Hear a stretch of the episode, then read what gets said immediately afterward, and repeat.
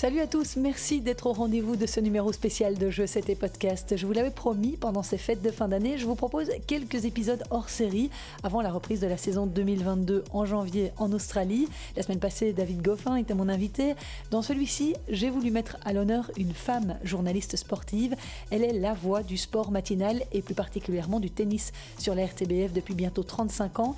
Vous l'avez tous déjà entendu au moins une fois dans votre voiture ou votre salle à manger. Elle a couvert plus de 80 grands chelems a connu les plus grandes rivalités du circuit, ainsi que l'âge d'or belge du tennis féminin. Christine Anquet me fait le plaisir d'être mon invitée cette semaine. Si vous appréciez mon podcast, n'hésitez pas à aller le noter de quelques étoiles sur Apple Podcast, mais aussi, et c'est une nouveauté, sur Spotify. Ça permet de booster la notoriété de mon projet, donc ce serait vraiment super gentil de votre part. Après tout, vendredi c'est Noël, donc allez-y de bon cœur. Pour l'heure, je vous laisse profiter de cet entretien que j'ai enregistré dans les bureaux de la RTBF. Excellente écoute. que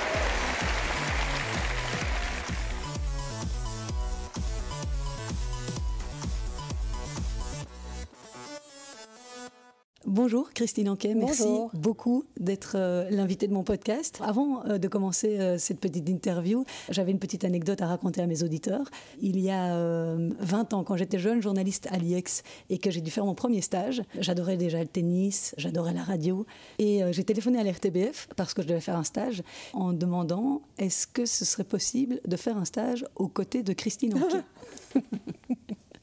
Donc ils m'ont, ben, ils ont à peu près eu la même réaction que toi. Et puis ils m'ont dit euh, oui, on peut éventuellement euh, organiser ça. Et donc voilà, je ne sais pas si tu t'en souviens, à l'époque je suis arrivée. Euh, il y a 20 ans donc. Il y a 20 ans.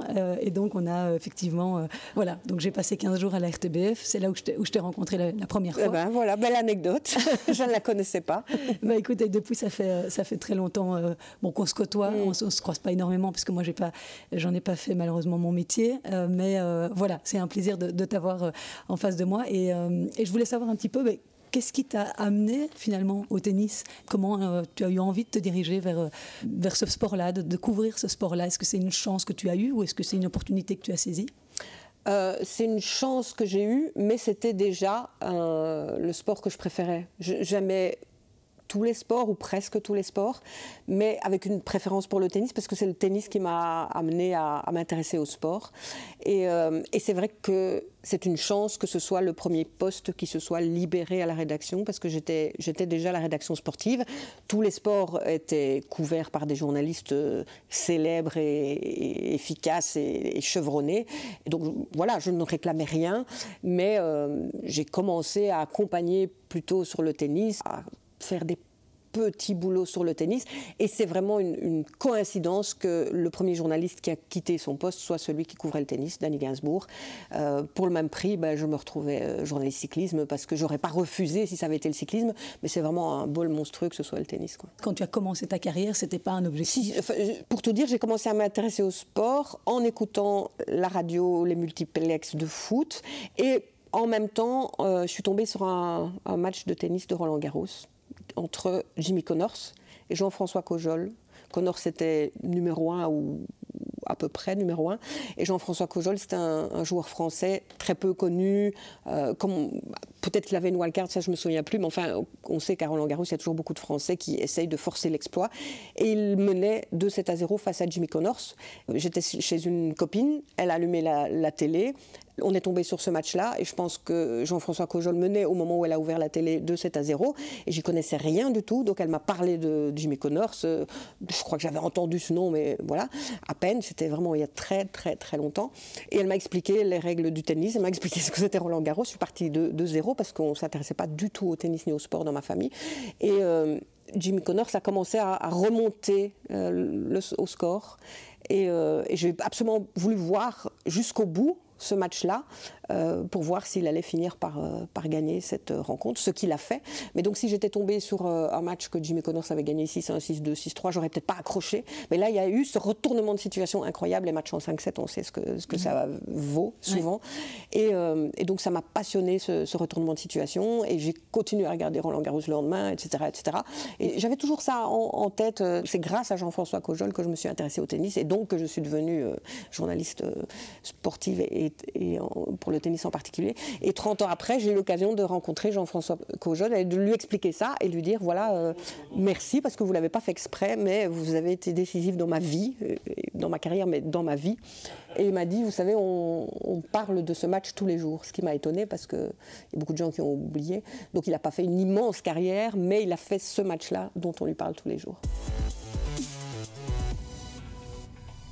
Comme formation, euh, tu as quoi au départ J'ai fait le journalisme à l'ULB. Et, donc, ça fait maintenant combien de temps que tu travailles euh, dans les murs de la RTBF euh, 30, euh, Bientôt 35 ans. En fait, je suis entrée pour un stage d'un mois. Et quand mon stage s'est terminé, bah, je suis revenue le lendemain ce qui ne collait pas forcément avec ma personnalité parce que je suis du genre à pas vouloir déranger, voilà. Et je suis revenue le lendemain et, euh, puis ils m'ont dit ah ben oui on a besoin, on avait justement besoin de, de quelqu'un pour faire ceci ou cela. Et puis je suis revenue le week-end d'après, puis je suis revenue, puis je suis revenue. pendant un an je suis revenue euh, plus pour m'imposer, mais parce qu'on me le demandait vraiment, mais en étant, en n'ayant aucun statut officiel, en n'étant d'ailleurs pas payé. Et puis, euh, au bout d'un an, je commençais à avoir des, des piges et à avoir euh, des petits contrats. Euh, et donc, voilà, ce stage d'un mois continue toujours maintenant. Et, et, en février, ça fera 35 ans. Au total, pour le tennis, ça fait combien de temps? Ça fait plus de 30 ans. J'ai fait 31 Roland Garros. J'ai fait une série de 30, puis il y a eu le Covid. Et malheureusement, je ne vais pas faire Roland Garros en 2020. Donc ma, série, euh, ça fait bizarre, mais ma série s'est interrompue. Et j'ai refait Roland Garros cette année. Enfin, je l'avais fait en virtuel l'année passée, mais c'est quand même pas la même chose. Donc j'ai fait 31 Roland Garros sur 32 ans. Donc ça fait 32 ans que je couvre le tennis. Ça te fait combien de grands chelems à ton compteur? Je ne sais pas, parce que les autres, je ne les ai pas fait euh, autant. Je n'ai pas compté. Celui que j'ai fait le plus souvent après Roland Garros, c'est Wimbledon. Euh, je dirais, je n'ai pas compté, peut-être 25 Wimbledon, une quinzaine d'Australian Open, peut-être une vingtaine de US Open. Et, quand on dit couvrir, euh, pour les gens qui, nous écoutent et qui ne savent pas forcément, euh, bon, ils t'entendent à la radio, euh, ils connaissent ta voix, bien sûr, mais ça représente quoi, la couverture d'un tournoi du Grand Chelem sur le terrain? Oui, c'est déjà aller sur le terrain, ce qui, ce qui n'est plus le cas depuis le début de la pandémie, sauf à Roland Garros cette année, mais les, tournois, on, les couvre de façon virtuelle maintenant. Et euh, ce qui fait un petit peu peur, c'est que les tournois pourraient décider de continuer à faire les interviews à distance, et, parce que c'est pratique. C'est pratique pour les tournois. Ils ne doivent pas prévoir une salle de presse pour 500 euh, ou 600 journalistes. Ils ne doivent pas prévoir de la nourriture pour 500 ou 600 journalistes. on demande beaucoup plus d'accréditation euh, qu'avant la pandémie, où on ne va pas demander une accréditation pour chaque tournoi en Bulgarie, en Afrique du Sud et tout. Tandis que là, on, on s'est accrédité pendant la pandémie pour tous les tournois. C'est-à-dire que tous les matchs que David Goffin a fait pendant la pandémie, eh bien, on, l'a demandé en conférence de presse, ce qu'on ne fait évidemment pas. Donc, c'est, une crainte qu'on, les journalistes tennistiques, c'est que ça reste comme ça. l'autre crainte, c'est que les médias, les, grands patrons qui ont des sous, mais de moins en moins de sous, on sait comment marchent les médias, ils sont quand même en difficulté financière, aient pris l'habitude de ne plus dépenser d'argent pour euh, partir sur place. En plus du fait que les résultats belges en ce moment ne sont plus exceptionnels et donc il n'y a aucune raison que dans ces conditions, on, m'envoie à l'autre bout du monde. Je pense que Roland Garros, on le fera toujours. Mais forcément, sans Belge au sommet, je ne ferai plus rien d'autre que Roland Garros. J'en ai bien peur, sauf si euh, un miracle arrive. Donc la question, c'était couverture sur place. Ben c'est, euh, c'est, Ça veut dire que tu fais des bulletins toutes les heures euh Ça a beaucoup évolué au fil du temps, en fait. Avant, c'était passer toutes les heures pour donner pas que des résultats, c'est expliquer les résultats, c'est à la limite euh, se focaliser sur un événement euh, qui est en train de se passer, qui vient de se passer, sur un joueur ou une joueuse qui a eu euh, quelque chose de particulier. C'est pas donner une, liste de résultats non plus. C'est donc c'était passer toutes les heures pendant une minute dans, tous les flashs et, tous les journaux, diffuser des interviews en dehors des heures de match le soir, le matin, faire des résumés le soir, enfin voilà. Ça, ça a beaucoup évolué, ça s'est terminé. On ne passe plus toutes les heures parce que on part du principe, c'est pas pas moi qui ai pris la décision, mais elle peut paraître logique que les gens ils sont au courant de, mm. tout ce qui se passe avec les, réseaux, sociaux, voilà. Et donc maintenant, je passe plus toutes les heures, donc je passe moins souvent. Mais la, nouveauté n'est plus qui n'est pas si nouvelle que ça, parce que ça fait quand même 10-15 ans, c'est que maintenant on n'est plus journaliste radio, on est journaliste radio et, web. Mais c'est de faire des articles à Internet, faire un article à partir d'une interview, à partir d'un fait, à partir d'un résultat, faire un édito, euh, voilà. Euh, et, là, le champ est large, tu peux faire ce que tu veux. Oui, fais, oui, ce que je veux. Il ne faut pas non plus faire 10 articles par jour parce qu'ils vont s'écraser les uns les autres. Et puis, faire un article internet quand on veut un peu le construire ou quand on veut rencontrer euh, une personne pour faire une interview, tout ça, ça, prend quand même énormément de temps. Tout en sachant que ça, c'est en plus de la radio parce que je continue quand même la radio. Quand un Belge ou une Belge est sur le cours, ben, je passe quand même. Quand un, grand est en danger ou, qu'il se passe quelque chose, ben, je demande si je peux passer. Alors là, on me refuse, on, on accepte, ça, c'est pas moi qui prends la décision. Puis il y a toutes les interviews pour le euh, alimenter les journaux du matin qui sont le prime time de la radio. Voilà. Quand tu, quand tu fais tes billets euh, en direct à la, à la radio, est-ce que tout est écrit ou est-ce que tu improvises? Il y a une partie écrite quand je dois passer sur deux chaînes en deux minutes. Parce qu'il y a, par exemple, le flash de 15 heures sur Vivacité fait deux minutes, le flash de 15 heures sur la première fait deux minutes. Donc je dois faire la première minute sur une chaîne, vite me déconnecter et me rebrancher sur l'autre chaîne. Et donc là, je suis obligée de ne pas trop improviser parce que quand on improvise, on peut facilement faire une minute trente. Et donc c'est trop foutu, on n'est pas là pour, euh, au rendez-vous quand on, m'appelle sur l'autre chaîne. On sait de toute façon qu'une journée dans un tournoi du Grand Chelem, c'est très très long, beaucoup plus long que, que dans n'importe quel sport mais c'est un plaisir. la journée passe quand même super vite, même quand euh, elle se termine en, pleine nuit, parce qu'on sait très bien qu'il y a des matchs qui peuvent être, euh, se terminer en pleine nuit. Et, euh, et encore le boulot après, c'est arrivé que je rentre à mon hôtel à 6 h du matin. Mais voilà, on est dedans, et quand on est dedans, on n'est pas fatigué, c'est le lendemain. Pour abattre cette euh, masse de boulot-là, il faut quand même être drôlement passionné. Ah ben, il faut vraiment aimer le tennis. Ça, c'est clair que quelqu'un qui, serait envoyé par son chef euh, contre sa volonté et qui n'aimerait pas le tennis, ben non, il ne pourrait pas le faire. Passionné, mais ce qui est paradoxal, c'est qu'on voit peu de tennis, mine de rien parce qu'on est en train de faire une interview dans une salle euh, de conférence de presse, on est en train de contacter les studios pour un direct, on est en train de faire plein de choses, et c'est pareil pour la presse écrite. Et finalement, on se rend compte, on voit pas des matchs en entier, c'est même pas la peine. Des matchs des Belges à la limite, s'il n'y a pas trois Belges qui jouent en même temps, parce que ça c'est au premier tour, c'est encore possible. Donc euh, vouloir voir trois matchs, c'est n'en voir aucun. Et surtout, ça veut dire rester à, un poste et les regarder à la télé. Ça, euh, on voit beaucoup moins le, tennis que, les gens euh, devant leur télé, mais en même temps, on est au cœur de, l'événement et, voilà quoi. Ça ne te viendrait pas l'idée de prendre congé pour pouvoir regarder Roland Garros de chez toi? Ah non, non non, surtout pas. Non non, ah non, Roland Garros c'est c'est une institution, non, non. Oh, ça, je ferai ça plus tard. Et... Mais je ne suis pas sûre que plus tard, je, je m'achèterai des tickets pour aller à Roland Garros. Ah non? Non.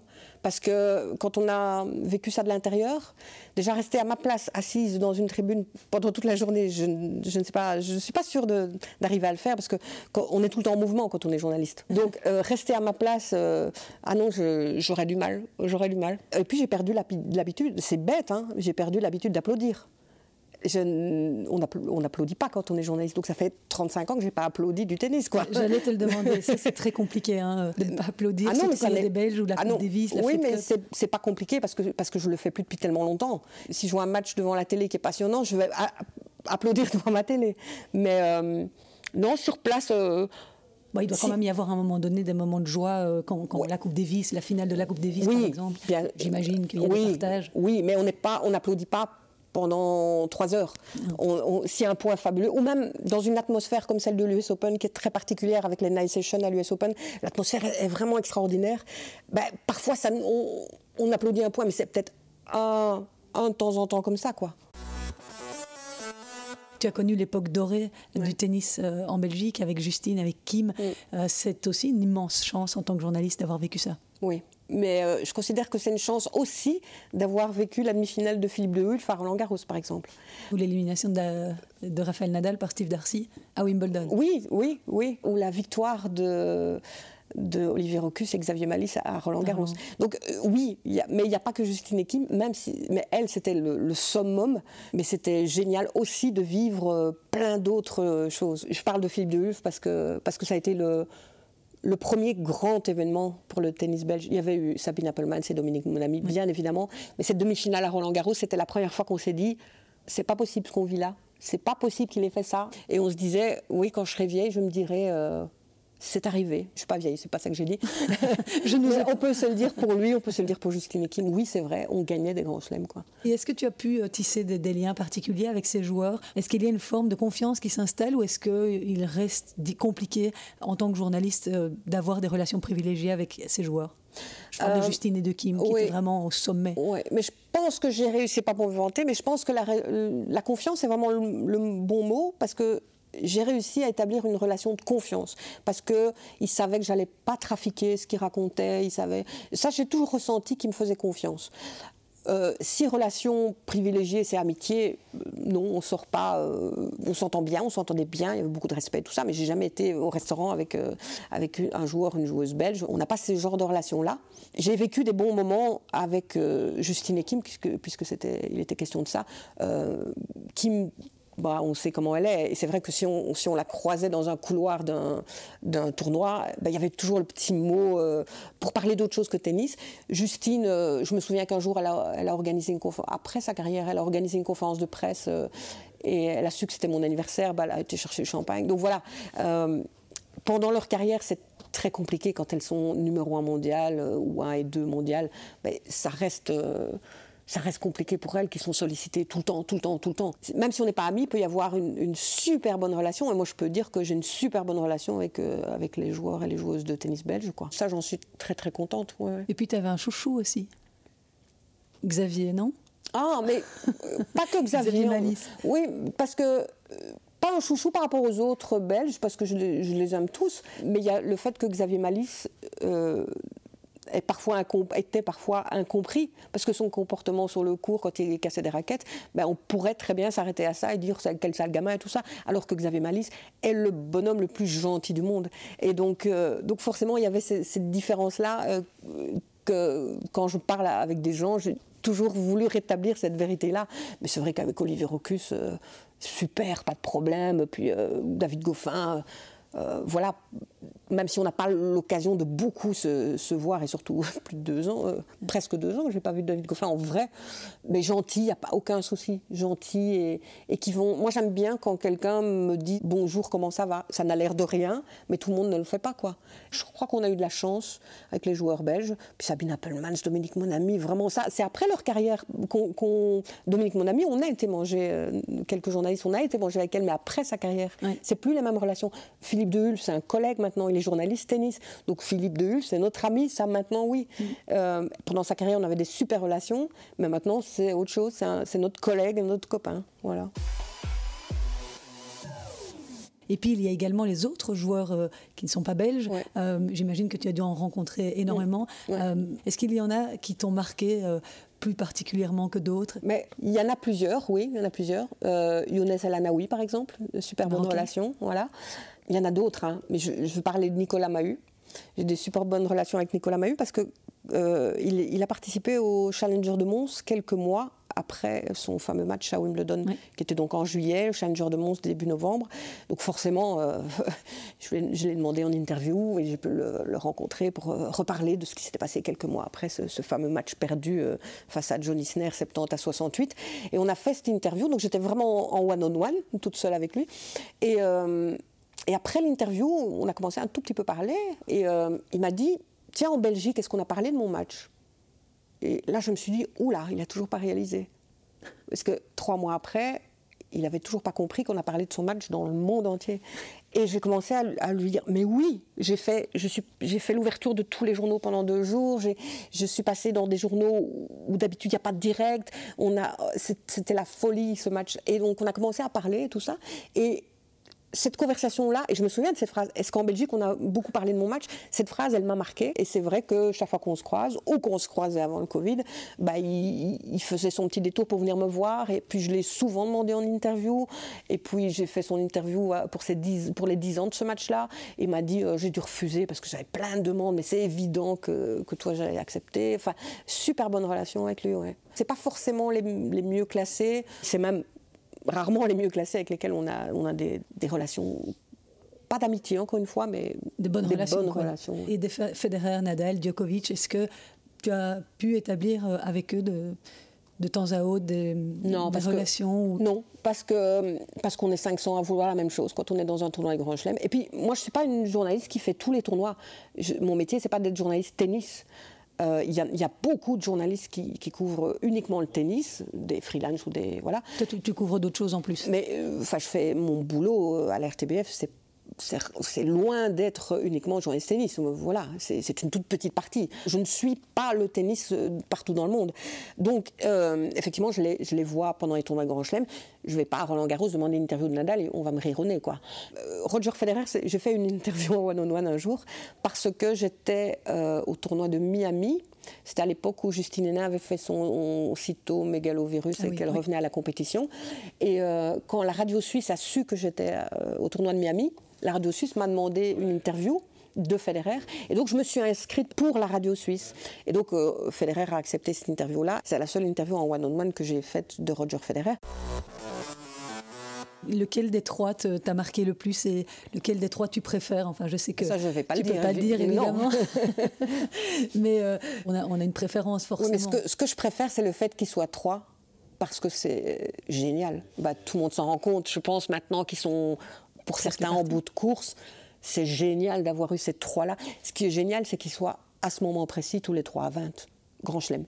Si ça pouvait rester comme ça, ce serait. Bon, normalement, ça ne restera pas comme ça. Qu'il n'y en ait pas un qui sorte du lot. Mais si ça pouvait rester comme ça, ce serait quand même la situation idéale et totalement improbable. Parce que j'ai voilà, vécu l'époque des Justine et Kim. C'est aussi une immense J'ai aussi vécu, cette époque-là, quoi. Et, j'ai vécu euh, Agassi et Sampras, et j'ai vécu euh, Becker et Edberg, et, et voilà. Donc, euh, il y en aura d'autres, j'espère vivre les suivantes, les générations suivantes. Par contre, au niveau du tennis belge, c'est un petit peu moins mm. glorieux. Pour l'instant, c'est un peu plus compliqué. Ça veut dire que ça a des répercussions aussi sur ton boulot. J'imagine que tu, es moins sollicité pour, ah ben, les suivre. J'ai pas posé la question à mes chefs pour l'Open d'Australie parce que c'est m'aurait ri à la figure quoi. On m'a jamais dit tu n'iras que quand il y a les Belges, mais c'est une évidence quoi. C'est que ça coûte quand même cher pour euh, aller à l'autre bout du monde, euh, prendre le risque que tout, tout, tout, capote au bout d'une journée. Les vols pour l'Australie, les hôtels pendant et quand je dis 15 jours, c'est toujours un peu plus évidemment, c'est impayable. Mm. C'est un risque trop grand et évidemment, si David Goffin euh, était top 10, euh, j'obtiendrais le feu vert. Enfin, c'est ce, que, c'est ce qui est arrivé. Le dernier Open d'Australie que j'ai fait, c'était juste avant la pandémie. Ça, j'y étais encore, en janvier 2020, j'y étais encore. Est-ce qu'il y a, euh, dans, tous les grands chelems que tu as vus, dans tous les matchs que tu as couverts, est-ce qu'il y en a un que tu pourrais oh. sortir du lot en te disant, ouais, celui-là, j'étais vraiment très fier d'y être c'est impossible. Il faudrait que je, que je, que, je, me pose pendant trois mois, que je, que je me dise, bon, couchons ça sur papier. Alors je vais en dire un, mais, mais la même question, demain, je répondrai sans doute autre chose. Mais je dis celui qui me vient à l'esprit maintenant, parce que c'est le mot que tu étais très fier. Euh, moi, j'étais très contente, pas fière, parce que voilà, je suis pour rien. J'étais super contente de pouvoir dire que j'étais euh, sur place pour le match le plus tardif de l'histoire du tennis, qui était le Hewitt Bagdatis à Melbourne, à, l'Open d'Australie, qui s'est terminé à 4h34 du matin. Et je sais que tous les collègues, euh, ils râlent quand ça arrive. Il y en a beaucoup qui étaient rentrés. Et moi, je ne râle pas du tout dans ces cas-là. Au, contraire, s'il y en a un qui a une balle de match une heure plus tôt, je dis non, non, il faut que ça continue. Euh, il n'est que trois heures. Pour, pour que le pour vivre, euh, oui, pour vivre un truc exceptionnel, voilà, c'est ça. C'était exceptionnel. l'histoire, quoi. Ouais. Et donc, euh, après, je peux recueillir son, son interview de Bagdati chypriote qui parle français. Donc, ça faisait partie de l'aventure. C'était après d'avoir la réaction de ce type qui était crevé. Euh, et il était 6 h du matin. Et moi, ça, et ça me plaît de, vivre des trucs dont je me souviendrai. Mais au niveau du jeu, qu'est-ce que toi, tu préfères euh, C'est le beau jeu C'est les cogneurs Comme tu as connu tous les airs, qu'est-ce que tu préfères comme type de jeu? Ah, c'est l'opposition. C'est l'opposition. Je me rends compte je peux, je peux dire euh, qui, j'aimais pour des gens qui ne jouent plus. Ça, je, peux, je me, je me l'autorise. Moi, j'aime bien, bien Edberg, par exemple. Et puis. Euh, Service volleyeur, quoi. Oui, mais, mais, euh, mais après, la génération suivante, c'était peut-être pas ce style-là. Il n'y a pas que le jeu, il y a la personnalité, enfin, ou alors le manque de personnalité, j'en sais rien, mais Edberg, c'était la légèreté. Euh, après, il y a eu Sampras Agassi, c'était super belle opposition aussi. Pourquoi est-ce qu'on aime quelqu'un? Pourquoi est-ce qu'on aime regarder quelqu'un? Parce que c'est pas forcément qu'on supporte quelqu'un. C'est pourquoi est-ce qu'on a envie de regarder ce match-là plutôt qu'un autre? Pourquoi? Voilà, on ne sait pas. Est-ce que c'est pas difficile d'être une femme euh, journaliste sportive? Non. Ouais, je, fais pas, je fais du tennis. Et dans les salles de presse euh, du, monde entier, il y a quand même beaucoup de femmes qui font du tennis. Euh, oui, depuis, depuis longtemps. Est-ce que tu as un écho de, des gens qui t'écoutent? Est-ce que euh, les gens reviennent vers toi en disant Ah oui, Christine Anquet, je sais qui c'est. J'ai un écho de quelqu'un qui a été stagiaire il y a 20 ans et qui a voulu faire son stage avec moi. je, connais sa voix, mais je ne connais pas son visage. Tu as dû souvent. Euh, je ne vais, pas vais pas prétendre que tout le monde me connaît, que tout le monde écoute la RTBF et que tout le monde est passionné de tennis et que tout le monde. Euh, non. Bah, en revanche, j'ai dû un jour signer un autographe. Le seul autographe de ma vie. J'étais toute gênée. C'est il y a très très longtemps. Il y a quelqu'un qui m'a tendu une feuille euh, format A4 J'étais dans les tribunes d'un tournoi, je ne sais plus où. C'était un Belge, en, Belgique. Hein. Et euh, vous voulez bien signer. Euh, et donc je, je, me suis retrouvée avec une feuille A4 j'ai signé, j'avais pas prévu le coup d'avoir une signature différente pour un autographe, puisqu'on ne m'avait jamais demandé. Et c'est le seul qu'on m'a demandé. Et j'ai fait ma petite signature dans le coin, parce qu'une feuille à 4, ça aurait été prétentieux de, de faire une signature dans toute, euh, sur toute la page. Donc j'ai fait ça dans un coin. J'avais mes collègues de presse écrite qui étaient hilares en, assistant à ça. Et donc j'ai quand même signé un autographe dans ma vie. Mais ta, photo de profil sur les réseaux sociaux, c'est un chat. Tu refuses de montrer ton non, visage C'est pas, pas, que je refuse, c'est que, que, ça me va très bien comme ça. Et je ne refuse pas, parce que maintenant, euh, on, doit être multimédia, donc mon visage, on le voit plus qu'avant, puisque tout est, la radio est filmée maintenant. Et tu préfères pas t'exposer ça, Non, ça, je n'ai pas l'intention un jour de mettre ma photo sur, euh, sur, le, sur mon profil euh, Twitter, ça c'est clair. Ça fait partie de ta personnalité Ah oui, discrète. voilà. Ah oui, Instagram non plus. WhatsApp, c'est un petit chien de prairie. non, je n'ai pas l'intention de mettre ma photo, non. Est-ce qu'il y a des, choses que tu n'as pas faites en tant que journaliste et que tu rêverais de faire avant la fin de ta carrière? Euh, Mais parfois, je me suis dit, tiens, qu'est-ce que j'ai fait, qu'est-ce que j'ai pas fait? Et je pense que, voilà, pendant un petit temps, j'avais pas fait de finale de Coupe Davis. Euh, bah, j'ai fait, évidemment. Euh, je me suis dit, est-ce que j'ai fait des tournois futurs Oui, j'ai fait, mais c'était pas futur à l'époque, c'était, comment on appelait ça? Enfin bon, je sais plus. J'ai pas fait le tennis aux Jeux Olympiques. ça, voilà. Et ça, je ne ferai probablement jamais. Et c'est pas, c'est pas un choix. C'est que j'ai des, Paris des, collègues. Bah, alors, ce sera, à mon avis, bon, je sais pas. Je vais pas poser la question. Mais en fait, il y a plein de collègues qui suivent les Jeux et je n'en fais pas partie. C'est comme ça. Et, je, chaque, voilà, il faut partager. Donc peut-être, c'est vrai que je vais poser la question. J'ai un jour réfléchi. Je me suis dit, qu'est-ce que je n'ai pas fait? Et il y avait ça. Il y avait ça. Et le commentaire en télévision, ça ne t'a jamais tenté? Non, du tout c'est un, autre métier, donc euh, voilà. Et je, ne fais pas partie des gens, mais il y en a beaucoup qui, le pensent, que la radio, c'est un marchepied vers la télé, ou que la télé, c'est mieux que la radio. Que... Ben non, c'est un, autre, un autre média. Il n'y a pas de hiérarchie entre les médias, comme il n'y en a pas euh, entre la radio et la presse écrite. Euh, ça m'a jamais du tout tenté. C'est pas du tout mon genre de personnalité d'aller commenter. De... Non en dehors du boulot? Est-ce qu'il y a d'autres passions? Est-ce qu'il y a d'autres choses qui t'animent? J'aime bien hum, voyager. Euh, je ne l'ai pas fait pendant longtemps. Et puis, euh, j'aime bien euh, visiter des, des, endroits de France que. Voilà. J'aime bien les chats, j'aime bien, j'aime bien, bien manger. Malheureusement, pas forcément bien manger dans le sens raffiné, mais manger des bonnes. Voilà. Gourmande plutôt que gourmette. voilà. et les vins qui vont avec? Non, j'y connais rien du tout. Après le tennis, ton, deuxième sport préféré, c'est quoi? Euh, euh, C'est pas un sport, c'est l'olympisme. Moi, j'adore les grands événements. Donc, euh, les Jeux Olympiques, c'est une euh, très très grande passion. Et là, je peux rester devant la télé des Jeux Olympiques, c'est quoi C'est 20 heures? Ça commence à 7 heures du matin ou à 6 heures du matin quand il y a un marathon, ça se termine à, minuit. Enfin, euh, là, je peux, je, peux je peux rester devant la télé. Ce que j'ai pas beaucoup l'occasion de faire parce qu'en général, comme j'aime, je demande euh, d'être ici pour présenter des journaux des sports supplémentaires. Donc parfois, je me dis, oh, euh, est-ce que tu pourrais pas un jour prendre congé pendant les Jeux? Mais non, j'adore aussi parler de ce que j'aime. Si je vois quelque chose qui me passionne, ben, j'aime bien en parler à la radio. Moi, ce que j'aime bien, c'est les histoires. J'aime bien les grands champions, j'aime bien les grands suspens, bien les, histoires aussi.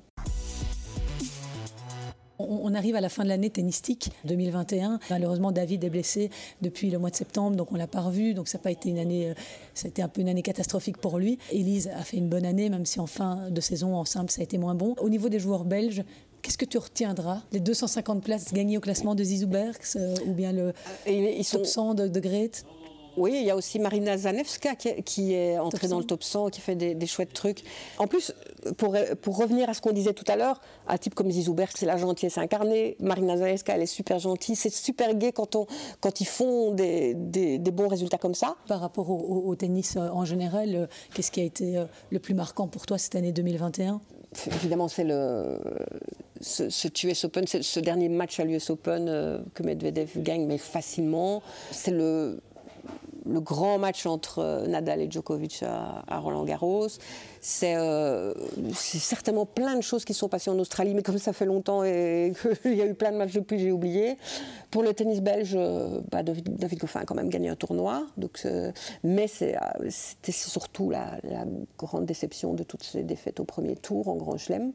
Est-ce que tu penses qu'il a encore les capacités, quand on voit ce qui pousse derrière, euh, à revenir au bah, plus haut niveau Il y a ça, il y a ce qui pousse derrière, il y a le fait qu'il a 31 ans, que normalement, euh, peut-être qu'il a envie de jouer jusqu'à 40 ans comme Federer, mais normalement, ce ne sera pas le cas. Il lui reste 2, 3, 4 ans. C'est à lui à, avoir aussi la volonté de se faire mal pour, euh, pour essayer de, de retrouver un, un, meilleur classement, un meilleur niveau les jeunes sont tellement nombreux et tellement forts. Euh, ben, bon, trouver le top 10, ça va quand même être compliqué, hein, mais, euh, mais voilà, j'ai pas envie qu'il végète euh, autour de la centième place pendant le reste de sa carrière, donc j'espère que c'est pas ça qui arrivera. On a parlé des moments, des gros moments de cette année. Federer qui s'en va du cours de Wimbledon sur un 6-0 face à Hubert Hurkacz. C'était aussi assez douloureux à, voir ça. C'est pour ça qu'il ne veut, certes, enfin c'est pas, pas que pour ça, mais il ne veut certainement pas terminer sa carrière sur ce score-là. Donc euh, il veut revenir pour pouvoir dire au revoir. Si c'est dans un tournoi en Suisse, euh, ça lui fera encore plus plaisir, je pense. Mais euh, oui, je pense qu'on le reverra, si, c'est possible physiquement, pour qu'il puisse jouer un, dernier match un jour, des derniers matchs. Mais je parle de un jour, un dernier match en disant au revoir. À mon avis, c'est sa volonté. Il y a des futurs champions belges qui arrive Mais il y, a Sofia Kostoulas qu'il faudra suivre dans quelques années. Elle, est encore très, très, très jeune. Donc, et ça, c'est. Il faut jamais euh, essayer de deviner ce qui va se passer en, lors du passage euh, junior euh, pro. C'est tellement impossible à, prédire. Elise Mertens, elle n'était pas exceptionnelle quand elle était junior, et, et voilà. et l'inverse est vrai aussi. On a gagné des grands chelems ça veut absolument rien dire. Donc c'est compliqué. Mais on espère évidemment que des gens comme Sofia Kostoulas ou comme euh, tous les autres jeunes y arriveront. Hein. Mais en tout cas, merci beaucoup. Et puis, euh, bah, on se retrouvera, j'espère, euh, quelque part euh, sur le bord des cours ces prochains mois. Oui, merci. Merci Christine. Et c'est ici que s'achève cette rencontre avec Christine Anquet. Merci beaucoup d'avoir été à l'écoute. Je n'ai pas eu l'occasion de vous résumer l'actualité de cette semaine, mais un petit point quand même à épingler. Notre compatriote Alison Van Oudvank a remporté son deuxième titre sur le circuit WTA cette semaine. C'était à Limoges. Elle avait gagné Nour Sultan plus tôt dans la saison. Dans ce tournoi français, elle a battu en demi-finale Vera Zvonareva et en finale, elle s'est défait de la Roumaine Anna Bogdan. Sur la totalité du tournoi, elle n'a pas perdu un seul set, donc c'est plutôt de bon augure pour débuter 2022. J'essaierai de la voir avant qu'elle parte en Australie. La semaine prochaine, avant la fin de l'année en tout cas, je vous proposerai un nouveau numéro hors série, cette fois en compagnie de Steve Darcy. D'ici là, passez d'excellentes fêtes de fin d'année, restez prudents, prenez soin de vous et des autres. À très bientôt, ciao.